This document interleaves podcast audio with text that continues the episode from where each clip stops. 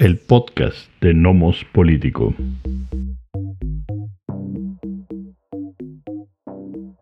Episodio 7. Las primeras cartas del 2021. ¿Qué tal? ¿Cómo están? Bienvenidas y bienvenidos a esta nueva emisión del podcast de Nomos Político. Les saludamos Miguel Ángel Valenzuela y Amando Basurto desde este, eh, digamos, estudio virtual que hemos ensamblado para poder charlar un poco y comentarles eh, y hacer un poco de análisis sobre lo que sucede aquí en México, en los Estados Unidos, lo que está sucediendo con la enfermedad del presidente López Obrador y sus implicaciones, ¿no? Este, ¿Qué piensas, Miguel? ¿Cómo vamos? ¿Qué tal? Eh, pues sí, antes que nada, bienvenidas y bienvenidos a este 2021 o 2020 bis, como quieran verlo. Eh, pues sí, ha sido realmente un inicio de año eh, complicado, atribulado, hay muchas cosas que te vamos a, comentar al respecto. Bueno, pues sí, en, la semana se dio noticia de que el presidente Andrés Manuel López Obrador, pues dio positivo el examen de, de COVID-19. ¿No? Y ha habido, pues ya, ¿no? De hecho, reacciones eh, eh, evidentemente extremas, como uno podría esperar, ¿no? Dada la polarización, eh, digamos, política aquí en, México. gente que dice que por supuesto que no es cierto, que es una cortina de humo, que es mentira. No me queda muy claro por qué o para qué, por un lado. Por otro, pues siendo Andrés Manuel un presidente tan mediático, me resulta un poquito complicado, ¿no? Pensar que, eh, que falsearía, digamos, esta situación, eh, porque lo aleja de lo que a él le gusta y el fuerte del propio gobierno, además como se ha visto esta semana, ¿no? O sea, claramente Andrés Manuel, eh, simpaticemos o no con él, domina la mañanera y pues todos los días él define la agenda, ¿no? En realidad. No estando él, sí ha sido eh, una suerte como de, pues medio, medio desastre, ¿no? En muchos sentidos, ha sido como muy complicado. No es el mismo manejo el que tiene Andrés Manuel, repito, consideramos o no con él, simpaticemos o no con él, que el que tiene la Secretaría de, de, Gobernación, que uno sí esperaría que tuviera un poquito más de tablas, y sí extraña un poco de una me parece el manejo que ha tenido ella, pero bueno, tampoco es, fácil, ¿no? Eh, y la otra, claro, quienes, eh, quienes dicen, no, pues, pues sí, eh, no, no, solo tiene, sino que se está muriendo, ¿no? Se está muriendo porque además, como no dicen nada al respecto, es muy oscuro, igual ya hasta se murió, no, no, no sé cómo, en los extremos, ¿no? No tiene nada o ya se murió. Eh, cuando pues lo más normal es que justamente se haya contagiado. Digo, muchos presidentes, mandatarios, este, en fin, ¿no? Primeros, ministros se han contagiado, gobernadores, gobernadoras, etcétera, pues por, porque han seguido con la actividad prácticamente cotidiana, ¿no? Y además, es cierto, Andrés Manuel es un presidente que, pues que, un funcionario, digamos, que, que no se ha cuidado, eh, que aparentemente pues no usan ni, la mascarilla ni nada, el cubrebocas ni nada, entonces tampoco era muy difícil que se hubiera contagiado. Y también, evidentemente, ¿no? También la cuestión de, bueno, ¿cuándo supo el presidente? Porque, si mal no recuerdo, viajó en la mañana y en la tarde eh, se dijo que estaba contagiado. Entonces, bueno, ¿cuándo se enteró? En fin, ¿no? Toda esta cuestión que sí ha causado cierto, cierto revuelo, ¿no? Acá en, en, México y bueno, evidentemente en el, en el medio de comunicación eh, horizontal por excelencia, pues las redes sociales. Ha habido una de, una de versiones impresionantes, ¿no? Claro, y el tipo de infección que genera el, el COVID es muy complicada. Em, no, es muy difícil hablar, porque si no, le acercarían un micrófono seguramente todos los días para que dijera algunas palabras, aunque sea, un poco con esta eh, capacidad medio extraña que tiene, pero sí, digo, es, es un político de, de, abolengo, digamos, de él mismo, tiene demasiados años haciendo política y tiene capacidad como de, maniobrar y de manejar las agendas, ¿no? Lo que pasa es que con la secretaria de Gobernación y Administración, Yo no estoy, no estoy seguro en dónde, dónde sea un desastre o dónde está, haya estado mal. Lo que pasa es que sí nos cambia un poco la perspectiva, ¿no? De una persona que es una juez, que es muy seria, ¿no? Que, que le da, eh, le da, le puede dar un poco de vueltas a los temas para explicarlos, pero no se va por la tangente para decir lo que ella quiso decir, que, no fue lo que me preguntaron. Eh, entonces, es muy distinta el, eh, digamos, el manejo de medios ¿no? que puede tener la Secretaría de Gobernación a un, eh, a un tiburón ¿no? este, político como, como lo es el presidente. Creo que Andrés Manuel capotea los temas. O sea, este, me acuerdo cuando oigo de Manuel, me, me acuerdo de una, un documental que hay muy interesante sobre eh, eh, Magnamara, este, se fue el nombre de pila. Eh, Robert. Robert McNamara, ¿verdad? Sí, Strange McNamara. Donde él decía, eh, en esa su, su, entrevista, se llama algo así como tres elecciones de vida, algo por el estilo, ¿no? Eh, Fog of War en, inglés. Donde dice, no, no contestes lo que te preguntaron, sino lo que quisieras que te hubieran preguntado. Claro. Entonces, Manuel es mucho de, ese tipo, ¿sí? Eh, capotea las preguntas, responde casi lo que él hubiera querido. Sí, es claro, un estilo, y, yo me fío con un desastre que ha, sido, ha, habido, ha habido choques, ¿no? entre la Secretaría de Gobernación y la prensa. Este, es claro, un manejo muy diferente. Eh, sí, es cierto, creo que de repente las mañaneras se convierten en, en una suerte de conferencia de prensa pues, este, con, digamos, con varios paleros, ¿no? El enfrentamiento del, presidente con algunos medios, en fin, sí ha sido eso complicado. Eh, también quisiera un poco comentar algo que a mí sí me ha parecido, lo es, francamente lo esperaba, incluso de personas cercanas a mí, ¿no? Pero no deja de eh, sorprenderme hasta cierto punto, ¿no? Y, y, y sí me desagrada importantemente, entre pues eh, quienes eh, pues esperan, no solo creen, sino quienes esperan, ¿no? Que no tenga un buen, digamos, desenlace el, claro, digamos, de, Manuel, ¿no? Eh, y por supuesto que hacen recordar a aquel, aquellas pintas en Argentina, ¿no? Que decía viva el cáncer cuando lo de, lo de Eva Perón, ¿no? Y sí me parece francamente desnable, ¿no? No por comparar a ambos personajes, no creo que vaya por ahí la cuestión, sí me parece que de repente, pues, desearle eh, la muerte a alguien, que es lo que están haciendo, sí me parece francamente lamentable, ¿no? Em, creo que es hablar, me parece que de un nivel de, odio y de desprecio eh, por un rival político o por alguien que no te agrada políticamente o que odia si quieres, que francamente me parece eh, penoso, ¿no? Pero bueno, eso, eso a un lado, pues eh, veremos qué resulta esto. y por ahí también lo que ya se empieza a manejar, ¿no? se empieza a hablar cada vez más y creo que mayormente no en buenos términos, es de las elecciones del próximo 3 eh, de junio, si me no recuerdo, acá en, México, ¿no? Claro, El, eh, este, el mes, pero sí, este es de junio, creo, ¿no? Son, me parece que son en julio las elecciones. Julio. Y sí, las, las, elecciones intermedias, ¿no? que van a, van a ser una buena prueba de, de fuerza para saber qué tanto ha funcionado ¿no? el, políticamente este, este gobierno y ver qué tanto se refrenda el apoyo eh, a Morena, que no es lo mismo, es muy interesante. Em, Morena no es, un, no es un partido sólido, no es un partido como consolidado, es una eh, suma de fragmentos. No eh, diría muy distinta a aquella que generó el Frente Democrático Nacional, el, el Frente Democrático, sí, este, revolucionario democrático en, en 88.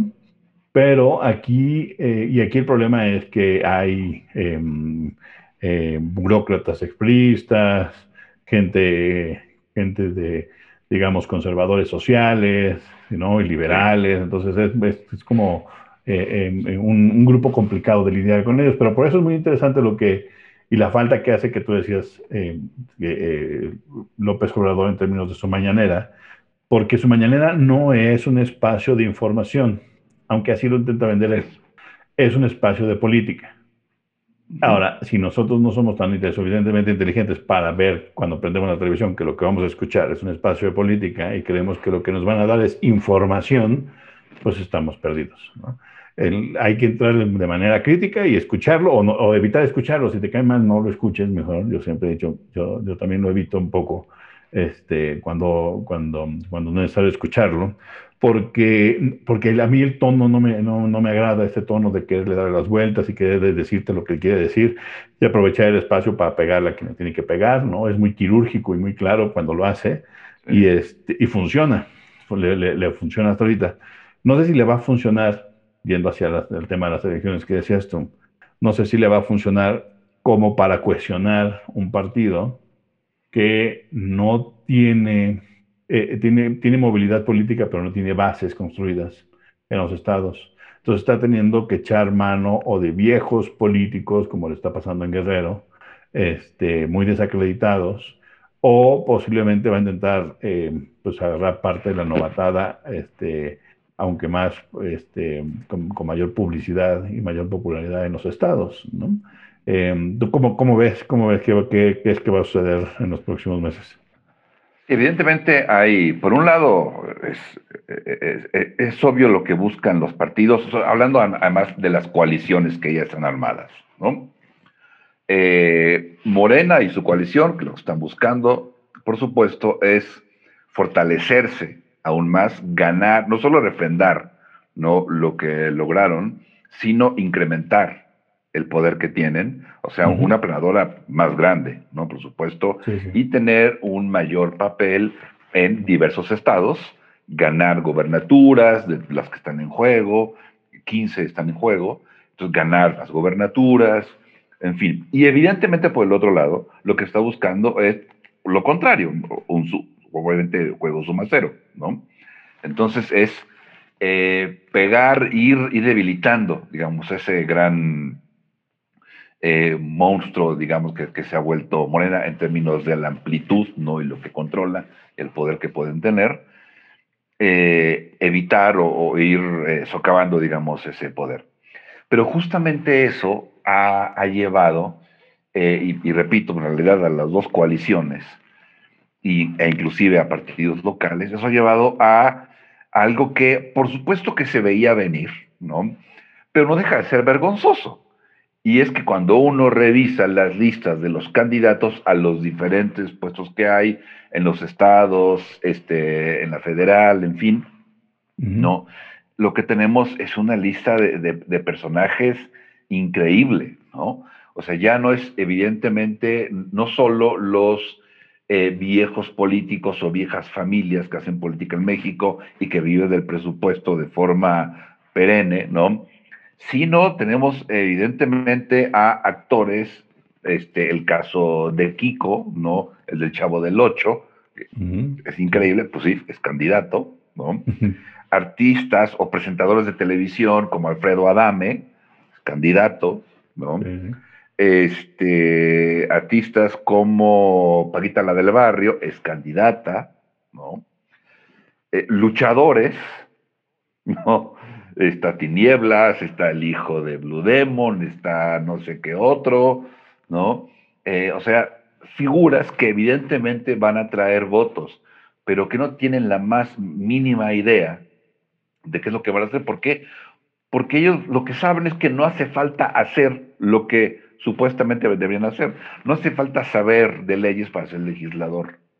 no hace falta saber prácticamente de nada para ser presidente municipal, para hacer este, lo que sea, no hace falta, ¿no? Sino que evidentemente van al botín del dinero, tal cual, eh, y los partidos lo que ven es alguien conocido que los va a ayudar a tener un escaño, a pegarle a Morena o a que Morena tenga más poder, ¿no? En fin, pero evidentemente eso es, o sea, es, una suerte de concurso de popularidad una vez más, pero ahora ya no con políticos, sino cada vez más con gente eh, pues conocida por alguna razón en los medios de, comunicación, ¿no? Y ahí yo, creo que habría que decir que hay una línea muy delgada que es complicada, ¿no? Todo el siglo XIX se peleó porque, porque no hubiera restricciones, así es, o restricciones sobre votar o ser votado, ¿no? Y, y ahora que, que, podemos tener representantes que son luchadores, cantantes, presentadores de televisión, exfutbolistas, este, ahora ya no, medio no nos parece, ¿no? y, y, no es que esté mal, es que es una línea muy complicada de manejar, es decir, hasta dónde eh, este personaje, quien sea, hombre, mujer, de farándula, donde sea, se está tomando en serio la idea de que él o ella representan, o sea, eh, van, a llevar al Congreso, por ejemplo, federal o a los congresos locales o a la gobernatura una voz específica. No queda claro, no queda claro ensartado en el, en el sistema de partidos en el que tenemos eh, no queda claro, como dices tú, me parece que es un botín, si no es económico, es político, es un asunto sobre de egos. Entonces, cada quien juega como en diferentes canchas, pero lo que queda más claro que eso, de, esto, lo que dices tú es la, la, incapacidad de formación política de los propios partidos políticos. Porque si tú tienes formación política, pues mm, usualmente va a ser difícil que vayas a traer a un exfutbolista a ser tu eh, candidato, ¿no? porque tienes mucha gente preparada política, ideológicamente, para hacer, eh, hacerte caso, eh, eh, cargo. Ahora, el problema con Morena es que es un partido demasiado grande, siendo demasiado chico. Es decir, su capacidad de, o sea, de, de, huestes es para votación, como decía yo, es muy, es, muy grande, pero no tiene cuadros. Y está tratando de formar cuadros. Tiene, tiene está eh, eh, formando cuadros, pero ¿cómo formas cuadros? Y formas cuadros administrativa y, burocráticamente en los estados, si no necesariamente controlar los estados, porque es importante decir que el, monstruo de Morena es como un monstruo joven que podría ser un monstruo de, de, pies de lodo. Em, ganan la elección presidencial no teniendo una sola gobernatura. Eso hay que entenderlo. Hace, eh, es la primera vez esta vez que se van a enfrentar a este asunto de, bueno, son, tenemos gobernadores que apenas se ganaron junto con el presidente, ¿no? Quiere decir que todos los gobernadores que tenemos que ganar ahora, todas las gobernaturas que queremos ganar, no tenemos gente trabajando en esa zona en términos de que no tenemos burocracia armada de Morena. Exactamente. Es burocracia que vamos a tener que absorber, jalar, ¿no? y lo han hecho bien, me parece, pero no estoy seguro de, que, de, cuáles son eh, los números actualmente. Mi sensación es que Morena no va a poder mantener la mayoría en los congresos. No, me, parecería extraño que los mantuviera y si la mantiene, entonces es un monstruo más grande de lo que, de lo que creemos o de lo que creo yo. Y la otra es, porque lo, importante aquí es no perder muchos espacios en, la legislatura federal, en, en el legislativo federal, y ganar gobernaturas que no tienen. Ese es el juego y, la verdad es que la oposición eh, eh, tan empobrecida, incapaz de discursos este, importantes, eh, um, sin, capacidad como de rehacerse política, ideológicamente, y después los gobernadores que me parece que no ayudan porque este, esta idea de generar una alianza fuera de la CONAGO no necesariamente funciona, no, no funciona porque en lugar de, eh, porque eso es lo que pasaba, por ejemplo, cuando había pocos gobiernos del PRD, por lo menos el PRD participaba en la CONAGO y entonces se peleaba allá adentro, porque, porque la otra es una salida falsa, decir, ah, bueno, ya no me llevo mis canicas, ya no juego, no estoy seguro que genere, que genere votos. Ese tipo como de discurso nada más bravucón, este, sin tener además recursos para, para contestar, porque cuando eres bravucón y tienes recursos no pasa nada, pero cuando eres bravucón y estás diciendo, ah, es que dame dinero, entonces no, no, no, no funciona, me parece que no necesariamente este, juega a su favor, pero veremos. Eh, eh, probablemente las, estas, estas, digamos, no coaliciones electorales, pero que repercuten en las alianzas, eh, puede que generen una reducción de la capacidad de Morena en términos electorales ¿no? y, de, y de obtención de curules.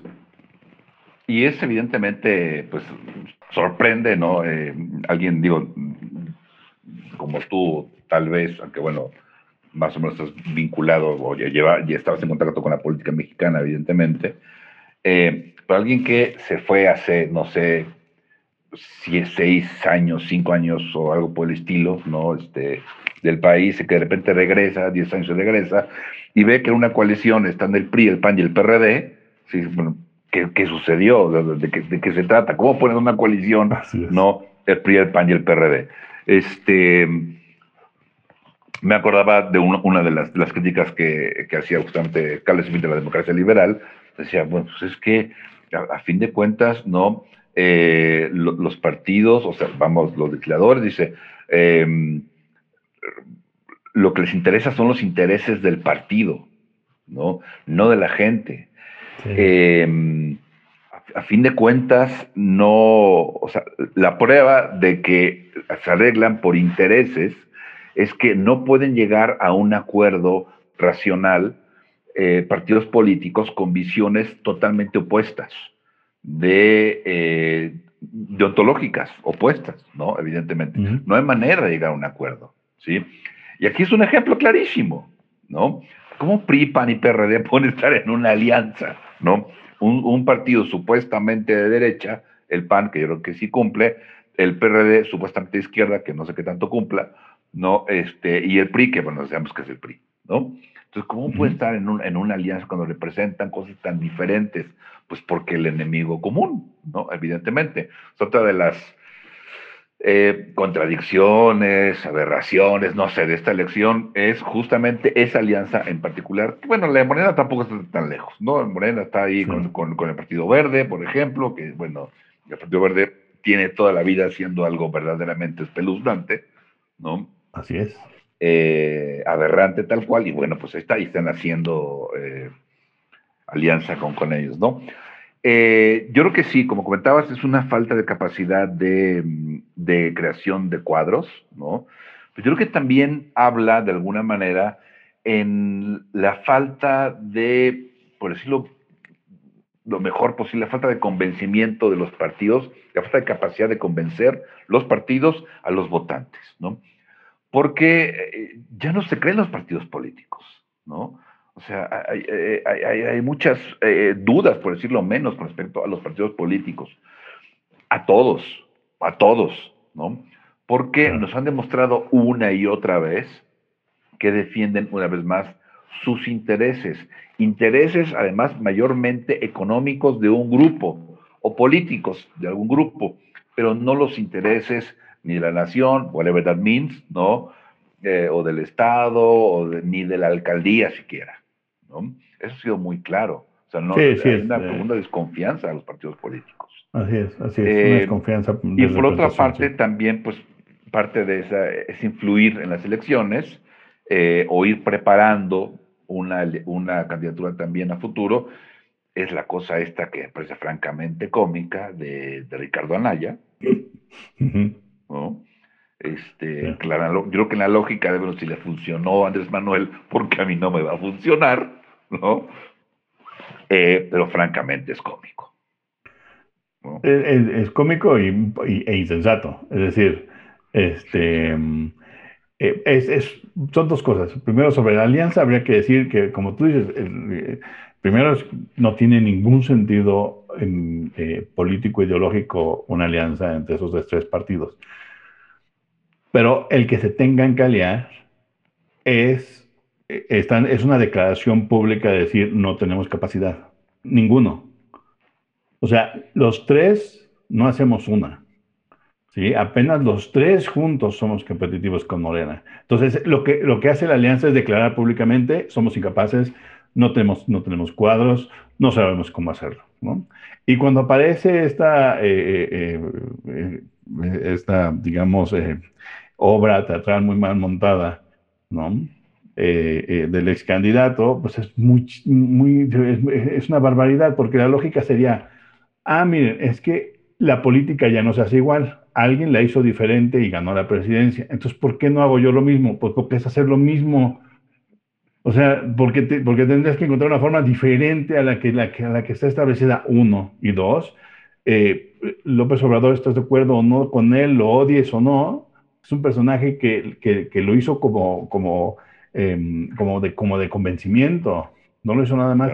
Es decir, va y trabaja y, va al, camino y se sube a la camioneta, al carro y, va este, pueblo por pueblo en los municipios. Eh, no, no, es como, no es como este, turismo revolucionario, ¿no?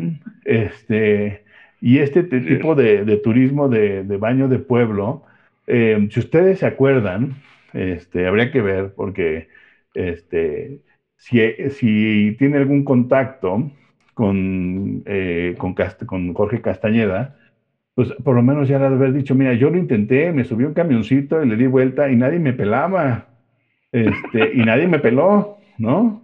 Entonces, abusado con quererte, güerito, darte el, este, el baño de pueblo porque no va a funcionar. ¿no? No lo hizo la última vez, acuérdense, la primera vez que intentó ser candidato. Este, ahí tenía sus reuniones, unas banquitas y iban dos, tres, cinco pelados a escucharlo porque pues a ver si les daban algo.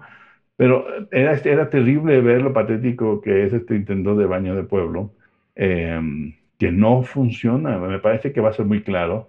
Espero que por fin alguien aprenda la lección de que ese tipo de estrategias no funcionan a menos que estén pensadas y, realizadas desde una, desde una forma distinta. O sea, cuando lo que hace lo que hace López Obrador es romper con el molde de cómo se hacían, ¿no? Pero él instauró un nuevo molde. Lo que tienen que hacer los, políticos hoy es romper ese molde y tratar de generar alguna una forma diferente. El problema es qué, cómo y desde qué base.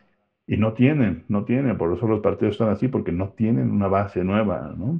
Las, los tres partidos, el PRI, el PAN y el PRD, no tienen más que el mismo grupo desgastado, heredado de la paliza que les puso Morena la vez pasada.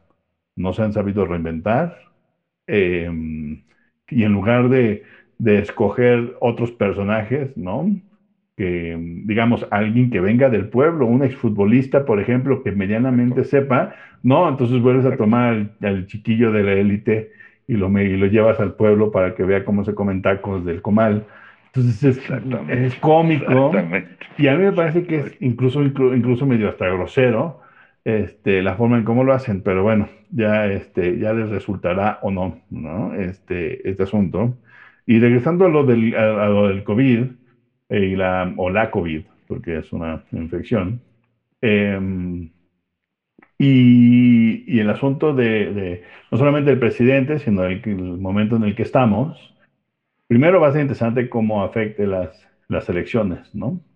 Porque el fenómeno que es muy grave y que tiene consecuencias importantes sociales, económicas, está siendo usado por los partidos políticos, pues nada más como forma de carroña, ¿no? Es, es normal, normal entre comillas, cuando tienes un sistema que vive de la carroña, pues no hay más que gente que le desea mal al gobierno para que, ¿no? Para que se incrementen los hospitalizados, que se incrementen los muertos, para yo poder usarlo como caballito de batalla. Y entonces, esa va a ser una.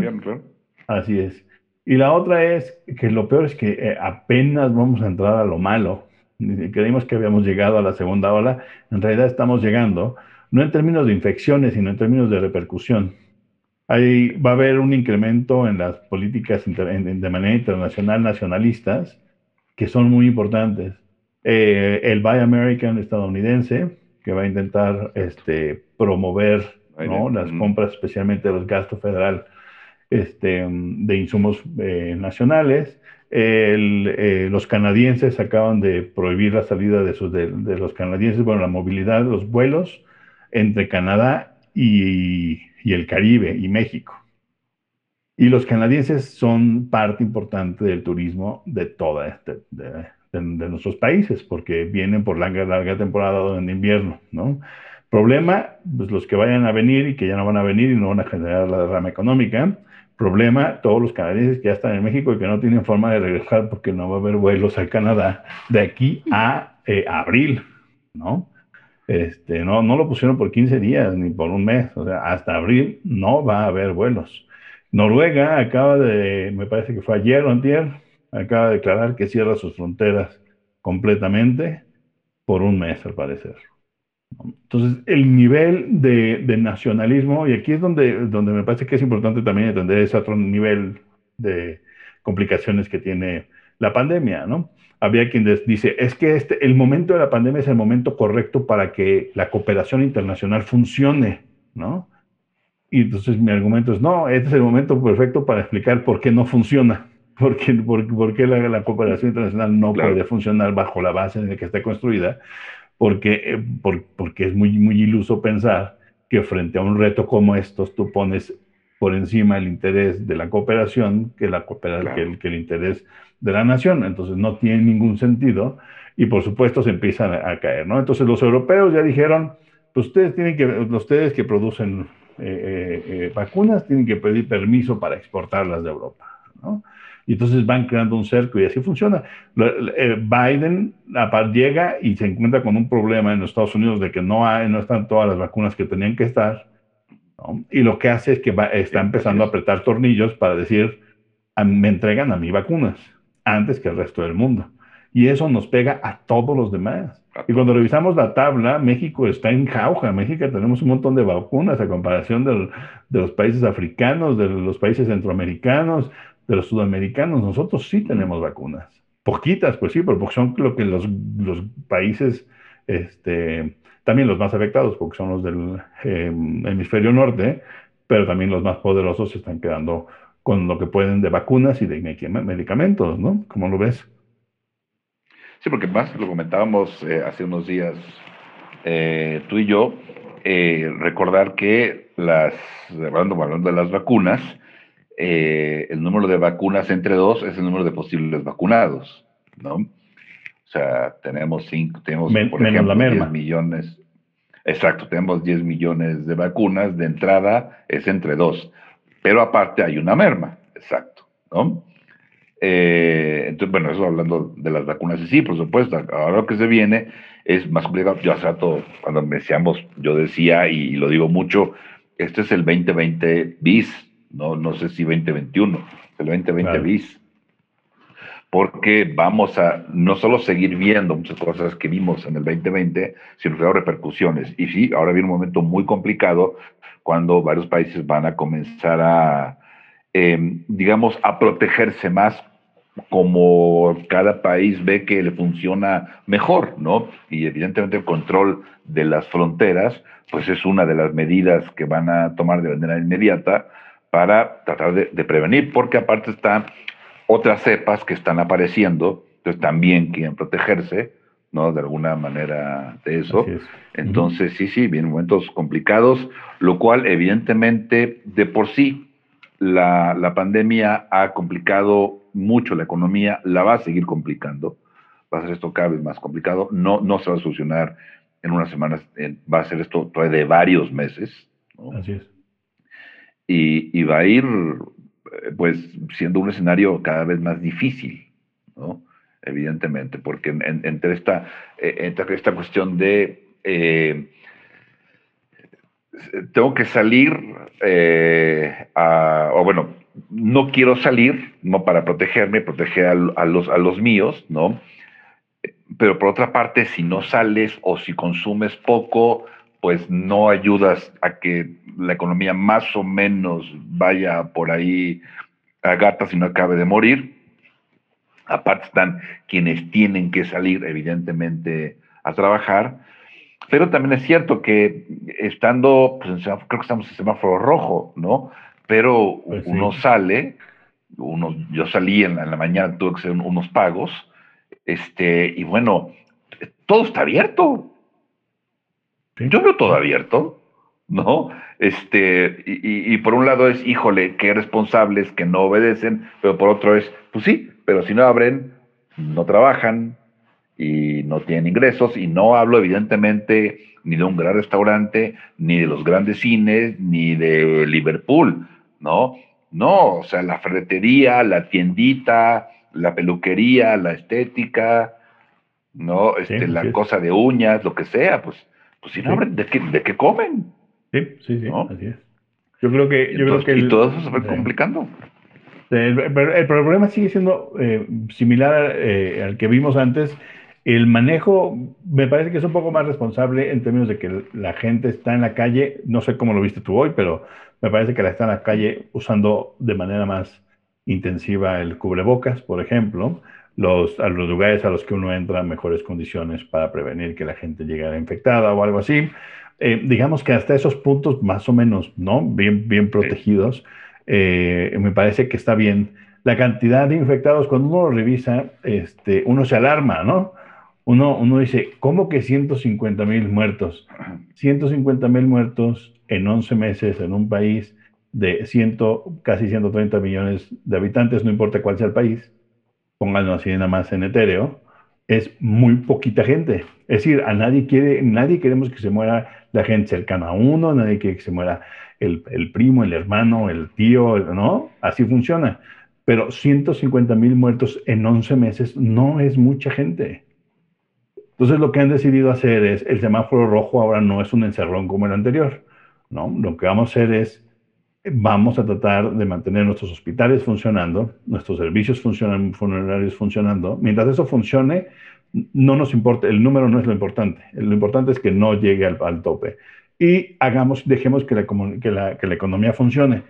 ¿Por qué? Porque el arrancón en V, que no sabía que, que había, se había pensado posible, pues no va a funcionar por lo menos este año porque me parece que vamos a quedar en stand-by en una economía como mm, eh, eh, muy lenta eh, que donde dices tú, las cosas están abiertas, pues sí, y no, y no, pero no generan suficiente, digamos, no generan lo mismo que generaba hace dos años, ¿no? Es cierto, va, va, a estar abierto. Y así va a estar, y la intención es que no se vuelva una catástrofe económica, ¿no? Especialmente en un país como el nuestro, donde no hay dinero para hacer lo que hacen los alemanes, ¿no? Por ejemplo, Exactamente. ¿no? que es bajar el switch a su economía y tienen recursos, ¿no? Siendo la principal economía europea, pues la nuestra está muy lejos de de ser capaz de hacer eso, ¿no? Entonces hay que encontrarle, encontrarle formas y maneras y entonces eh, también regresamos a la, otra vez a la responsabilidad personal, ¿no? De, de cuidarse y de tratar de, no infectarse. Ahora bien sabemos que muchos nos vamos a infectar, muchos van a, eh, no van a mostrar síntomas y, y, así van a estar y así vamos a llegar al, al 2022 con mucha gente infectándose sin presentar eh, síntomas o síntomas leves eh, y es interesante, yo creo que eso al final de este año va a generar mayor... Em, eh, eh, muy interesante porque uno pensaría, uno está en contra usualmente de esta idea de, de, em, de que generemos inmunidad ¿no? de rebaño, pero en realidad la necesidad va a obligar a que generemos inmunidad de rebaño. Y la otra es, ya habíamos comentado tú y yo también, el problema de la pues, eh, de, de, la aplicación de, las, de, sí, de la vacunación, ¿no? Que no es eh, como yo, yo me puse la vacuna el año pasado, a finales del año pasado, para este, la influenza, y llegas, te, te pones la vacuna y te vas, se acabó, te tardas 10 minutos y ya. 15 minutos. Eh, no, no, funciona así, necesitas un registro muy claro porque tienes que darle dos, este, em, eh, son dos dosis a cada uno, entonces tienes que asegurarte porque si no se echan a perder las primeras dosis. Es decir, la, es una dosis echada a perder si no llegas a la segunda dosis. Entonces, es un rastreo muy complicado de hacer. Eso es importante aclarar que hoy Johnson Johnson sacó finalmente y se está probando la primera vacuna de una sola dosis. Por supuesto, aquellos que, los, las grandes farmacéuticas que hoy tienen, como Pfizer, que hoy tienen la de dos dosis, inmediatamente se van encima y usan todos los medios para irse en contra de los Johnson Johnson para decir, no, no, no, pero no tiene la eficacia de la nuestra. Así de, espérame, la gente a veces no lee y ustedes desinforman. Si la gente revisa cuán, qué tan eficientes son las vacunas normalmente, las que nos ponemos todos los años de influenza y demás, es entre el 60 y el 70%. La de Johnson Johnson es del, del 60 y el 70%, ahí está en medio, ¿no? Este, no es del 90% como la otra, pero no requiere doble, doble administración, lo cual resuelve un problema muy grave. En aquellos espacios donde no puedes, porque eh, en espacios, pensemos en México, ¿no? Estos grupos que van, que están formando para poder llevar la vacunación, que lo hicieron muy bien, la verdad es que en nuestro país en los 70s y 80s se hicieron las grandes eh, eh, campañas de vacunación y creo que ya tenemos la, la, la, forma y hay infraestructura con clínicas, ¿no? Para, para poder hacerlo en lugares más o menos remotos. Pero las personas, pero esos lugares remotos hay que llevarle segundas dosis, ¿no? Entonces se multiplica el día que tienes que ponerle segunda dosis en, el, en, en, en, en la población A, pues ya te apareció la población X que tienes que poner la primera, entonces tienes que duplicar la cantidad de gente que está poniendo este, vacunas. Es muy complicado hacerlo. Y la de Johnson Johnson ser una buena opción. El problema es cuándo la vamos a obtener y cuándo la podemos aplicar. Pues va a tener que ser de manera muy lenta, muy lenta y creo que nos va a tomar, creo que nos emocionamos mucho pensando que para mediados de este año podríamos tener un, un, buen nivel de vacunación. Yo creo que no va a estar así. Yo creo que nos va a tomar casi todo el año tener... Exactamente. El, doctor em, Alejandro Macías, que es quien fue, digamos, el zar del H1N1 en 2009, decía, explicaba que para tener cubierto completamente la población, eh, a una población como México con un virus como este, necesitamos el 70%, pero él dice, salimos del problema cuando tengamos 50%, ¿no? Es decir, eh, alrededor de 60 millones de habitantes. 60 millones. bueno, no, perdón, de 60 millones de habitantes no. Entonces, el 50% de los que tienen que ser vacunados. Porque también estamos pensando que, ah, es que nos llegaron, este, no sé, nos llegaron 100 mil vacunas y tenemos 120 millones de habitantes. No, primero, todos los habitantes de México no necesariamente viven en México. O sea, como los mexicanos no todos viven en México. Uno. Dos, no es para, no es para los niños, o sea, hay una población específica para la que, entonces no somos los 120 millones los que tenemos que recibir la, que ese es el otro número que toquean los medios que te dicen, no, es que con 120 millones, no, no nos van a poner a todos los, niños, los adolescentes, de hecho la mayoría de las, de las eh, vacunas no se pueden poner a menores de 16 años, y hoy se está diciendo que la AstraZeneca, que es la más, la de mayores problemas, no se le debería de poner ni siquiera a las mayores de 65, y eso está generando otro problema grave. Entonces, bueno, pues, ahí estamos atorados todos, no nada más este gobierno, todos en el mundo. Y, si ustedes le preguntan a los, países sudamericanos, centroamericanos, pues tampoco tienen acceso. Argentina y Brasil son los que mejor acceso tienen por, algún, por, por razones básicas de geopolítica y de producción, pero, pero no, no está funcionando, ¿no? Eh, la semana pasada, creo, Angela Merkel le decía a los alemanes, tranquilos, ni se quejen, tranquilos, porque esto va a tomar mucho tiempo, es complicado. ¿no? Hablando justamente de la vacunación, ¿no? Este, Alemania, con todo lo que eso significa. Sí, porque el problema es que el problema es que los medios vemos, sí, vemos el problema, vemos el ejemplo de Israel, ¿no? Que todo el mundo presiona, no, es que Israel, exacto. sí, a ver, señores, pero Israel es un país que uno tiene acceso privilegiado a algunas vacunas. Así es. Dos, tiene muy poquita población. Tres, como es desierto, tiene toda su población concentrada en pocos centros urbanos. En pocas ciudades, claro. Y es un país que desde 1948 está militarizado. Todo mundo pasa por servicio militar, todo mundo sabe, entonces hay toda una lógica que, que, que, si no lo tomamos en cuenta, pues nada más tenemos estos sueños guajiros de, es que miren Israel, pues sí, vean Israel, pero Israel pues no, no puede entrar en el promedio, está, es un, es un eh, eh, es un outliner, está, está en la parte externa, no, no, no es un ejemplo. No, no es un ejemplo. Por ejemplo, los estadounidenses están tratando de desplegar lo de la vacunación y les está costando trabajo a pesar de la capacidad de, dinero que tienen. Em, porque, eh, pues, porque, porque en términos de, de, de, manejar esta idea de la doble vacunación les está costando mucho trabajo.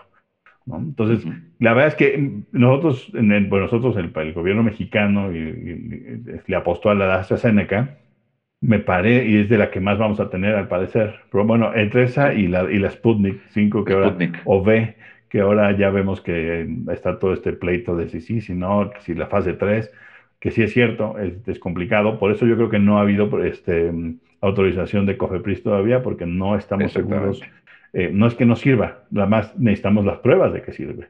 Este, entonces hay, que revisar esa, esa, vacuna, pero la de Johnson Johnson me parece muy interesante porque es una sola aplicación y entonces todo el mundo se le va encima porque dicen, oye, oye, ¿cómo que una aplicación? Este, no nos quites el mercado, nosotros ya estamos este, haciendo todo para hacer producción hipermasiva y ya les vamos a vender billones y trillones de dólares y resulta que tú vas a hacer una de una sola. No, no, no. Entonces te voy a acusar de que no sirve tu vacuna. No, la de Johnson Johnson funciona como cualquiera de las otras, ¿no? De una sola, de una sola exposición. Entonces, es, eh, es, lo que no entendemos es que estamos eh, atorados entre dificultad de aplicación, ¿no? De llevar a cabo la, la, vacunación, la capacidad de nuestro estado, del Estado mexicano frente a otros estados de conseguir las vacunas. Y después peleas entre farmacéuticas. Todo eso es un, digamos que es un, como maremotos de diferentes grados con choques que no van a hacer fácil el resto del camino de, vacunación. La, y esto nos, este, si quieres, nos lleva un poco al, tema de, de, platicar para cerrar, pues cómo le van a los Estados Unidos ahora con, con la nueva administración, ¿no? ¿Cómo, cómo, cómo, cómo ve las cosas con, con la administración Biden-Harris?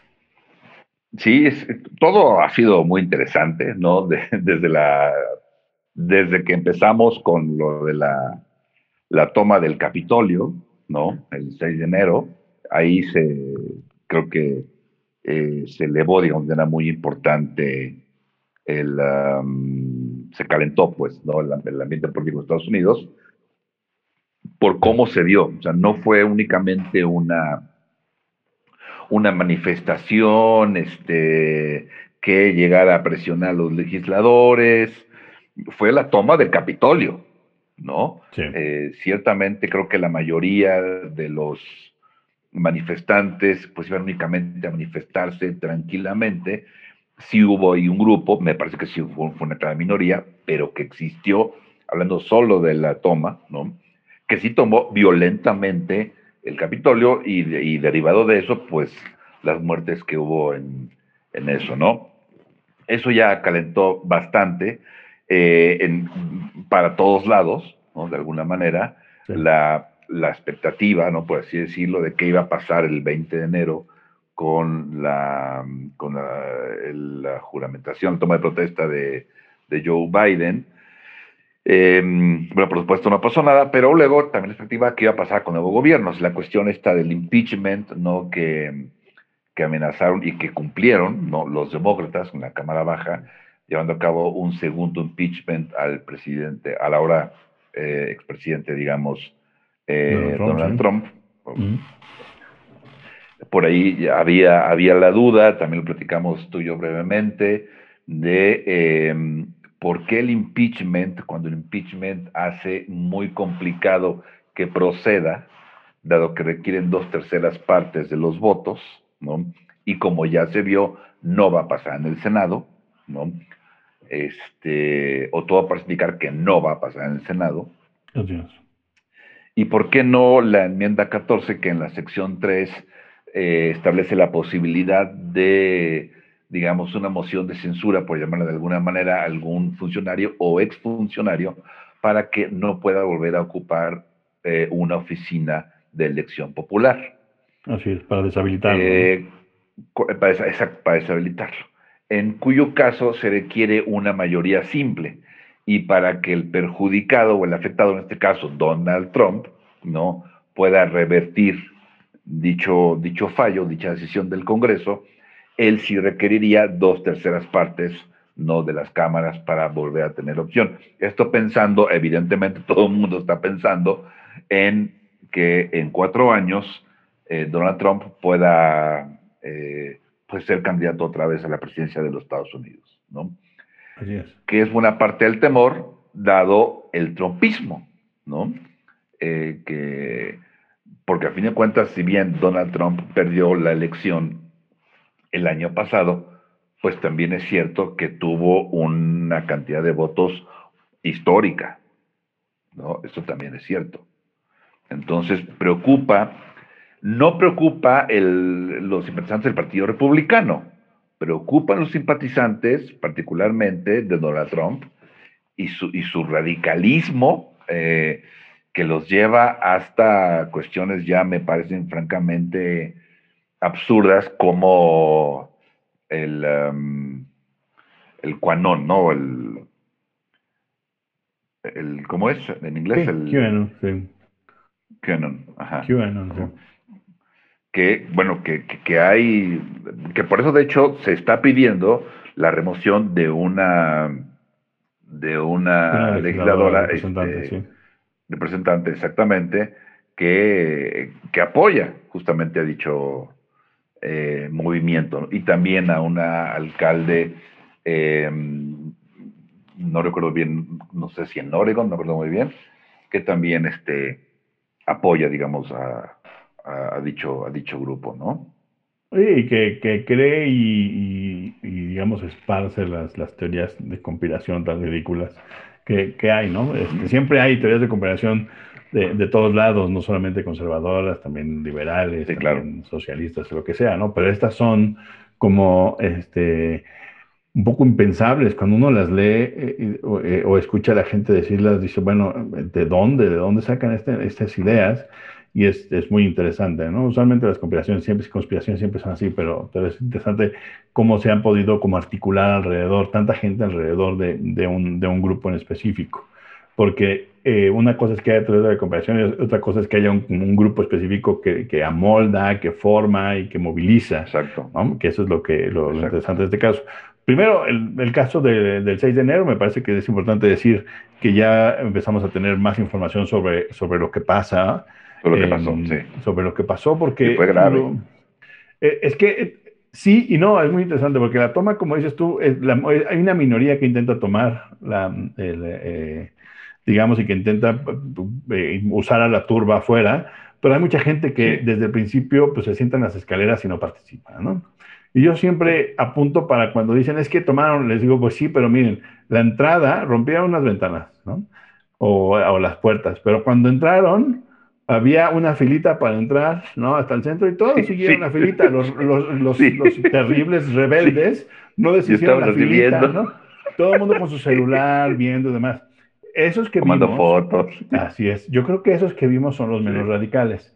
Eh, yo creo que los estadounidenses se encargaron bien de guardar las, la, la, la, las, imágenes de lo más radical que pudo haber pasado allá adentro porque es más o menos grave. Y así son ellos, siempre lo van a hacer así. Hoy sabemos que había eh, bombas cerca, bombas, bombas este, caseras, cerca de las sí. eh, eh, oficinas del Partido Republicano y del Partido Demócrata y en Washington. Demócrata. O sea, supimos que tuvieron a gente armada intentar Washington DC cuando, eh, cuando se iba a realizar el, el, la toma de posesión. Eh, así es. La, eh, y sabemos que hubo un número importante de miembros de la Guardia Nacional que fueron vetados de participar por el riesgo que representaban, ¿no? No es menor, no estamos hablando del sistema político, de una crisis política, no. legislativa, legal, judicial, no. Estamos hablando de mucha gente armada. Este, que, puede, que basta uno o dos locos, ¿no? Es decir, eh, cuando dicen, no, bueno, es que los estadounidenses, bueno, pero son muy, es un país como muy tranquilo, muy pacífico. No, no, no. En 63 asesinaron a uno de sus presidentes y en 72, no, perdón, en 82 me parece Ajá. que es cuando se intenta el asesinato de Ronald Reagan. De Ronald no es un país, no es un país suavecito y, y, y como que, que vea que tomar esto a la ligera. Ellos no lo están tomando a la ligera y están tratando de lidiar con el, con el terrorismo interno, ¿no? Por otro lado, tienes una administración que, que tiene prisa, porque siempre se tiene prisa ante una crisis, pero esa es una crisis que no te deja mover, que eso es lo complicado. Cuando tienes una crisis como la del 2008-2009, llega sí. el nuevo gobierno, Obama-Biden, y echan a andar todo un plan en donde que te permiten la reactivación económica. Pero ¿cómo, eh, cómo echas a andar un plan, a dar un plan de reactivación económica con los problemas que implica este, la pandemia? Va a ser muy complicado, no están sabiendo hacerlo. Bueno, no, está, no es que no sepan hacerlo, ¿no? más bien no está claro cómo, lo, cómo van a entrar a la reactivación. Mientras tanto, el señor Biden ya firmó 42 órdenes ejecutivas, Exactamente. Este, tratando de, de, de, lo más pronto posible, digamos, resanar el problema que había sí, generado Donald Trump. Así Trump, es. Sí. Con otras. En muchos eh, temas. Así es, en muchos temas. Y ahorita, si quieres, platicamos algunos, pero lo interesante aquí es: eh, siempre, se les ha, siempre se ha dicho, las acciones ejecutivas no funcionan porque son de corto alcance, son parches. Entonces, ¿qué pasa? Llegó el señor Trump, hizo sus parches conservadores llega el señor este, Biden y ahora los echa por abajo, con otros parches, que puede llegar otro presidente y volverlo, y, y, volverlo a ver, ¿no? Entonces, sí, entre los temas, pues temas interesantes como eh, el reforzamiento del Obamacare, ¿no? El, eh, se deshacen de la, Mexico City Policy, que es la, el gag rule, que, que no permite a las organizaciones eh, no gubernamentales hablar como de cosas, de cosas como de aborto y demás. No sé si hay algunas que quieras este, puntualizar, que de las que hizo. Eh, la cuestión eh, ambiental es muy, muy importante, ¿no? Por ejemplo, era de, las, de, las, principales. La cuestión también... Em, espérame. Tuve aquí un problema técnico que ya lo solucioné. La cuestión ambiental, eh, evidentemente, enseguida volver al, Acuerdo de París, ¿no? Importante. Eso también va, va a generar eh, presión, de hecho, justamente para el gobierno mexicano, no por los temas ambientales. Dicho sea de paso, em, a, ver cómo se desarrolla la relación entre Biden y Andrés Manuel no por aquella cuestión de, híjole, no lo felicitó, no, este, no por eso, sino por un lado por, por agendas, no por, por formas también. Creo, creo que sí, a de lo que tú opines, Amando, pero me parece que ya inician con un, con un problema, con una piedrita, que es lo de Cienfuegos, ¿no? Ya empiezan ahí con, con, un tema de un desacuerdo que me parece importante. Andrés Manuel pues con su, con, con, su juego nacionalista, digamos, diciendo, no, la DEA ahí se inventó unos cargos, ¿no? Realmente la DEA ya reviró, dijo, oigan señores, perdón, pero tenemos un buen porcentaje de bateo y el suyo es bastante bajo, ¿no? Entonces sí va a haber ahí temas, temas este, de encuentro y bueno, el ambiental justamente eh, puede ser uno, uno de ellos en no, en no mucho tiempo. Em, la cuestión migratoria creo que también hay está haciendo unos cambios importantes este, con eh, Joe Biden. Pero sí, yo creo que de alguna manera, es decir, está definiendo el rumbo de su administración, ¿no? Eh, desde el principio eso fue, pero clarísimo, ¿no? Empezar a, cambiar, a, detener o a revertir políticas que inició Donald Trump. Obamacare es otro también importante, ¿no? Con una reactivación o regreso, digamos, al, Obamacare. Em, pero pues sí, como comentas, en un escenario complicado, ¿no? Dada la, pandemia, pero sí estableciendo como una, em, un rumbo bastante claro que es evidentemente lo que se, lo que se esperaba, ¿no? Em, y de ahí, bueno, el regreso de muchos funcionarios que estuvieron en la administración Obama-Biden. Sí, sí, sí. yo quiero comentar primero lo de, lo de Cienfuegos, me parece interesante, pero es ahí hay un problema, eh, me parece que, eh, que, hay que entender cómo funciona localmente en Estados Unidos y no sé cómo, están, cómo lo están midiendo. Me parece que es un poco más mediático el intento de defender a la DEA desde Estados Unidos, porque no es la DEA quien lo regresa, la DEA lo entrega al, Departamento de Justicia y el Departamento de Justicia lo deja ir. Y es quien autoriza que se, que se manda a México. Yo creo que mandan un expediente, pues eh, sin soltar toda la evidencia que ellos tienen, porque tampoco nos la van a dar toda. Y entonces, al soltar poca, lo que hacen es permitir que Cienfuegos salga libre. Ahora, eso estaba negociado, probablemente, probablemente estaba negociado, dijeron dámelo con un paquetito chiquito para que yo pueda decir no es suficiente para retenerlo y no lo retengo. Digamos que está muy maquiavélico, pero podría haber sucedido así. Em, la otra es que la DEA dijo, no, pues si, si, es orden, bueno, el, Departamento de Justicia, si es orden desde arriba que lo deje ir, pues lo dejo ir y ya, ¿no? No les doy toda la información.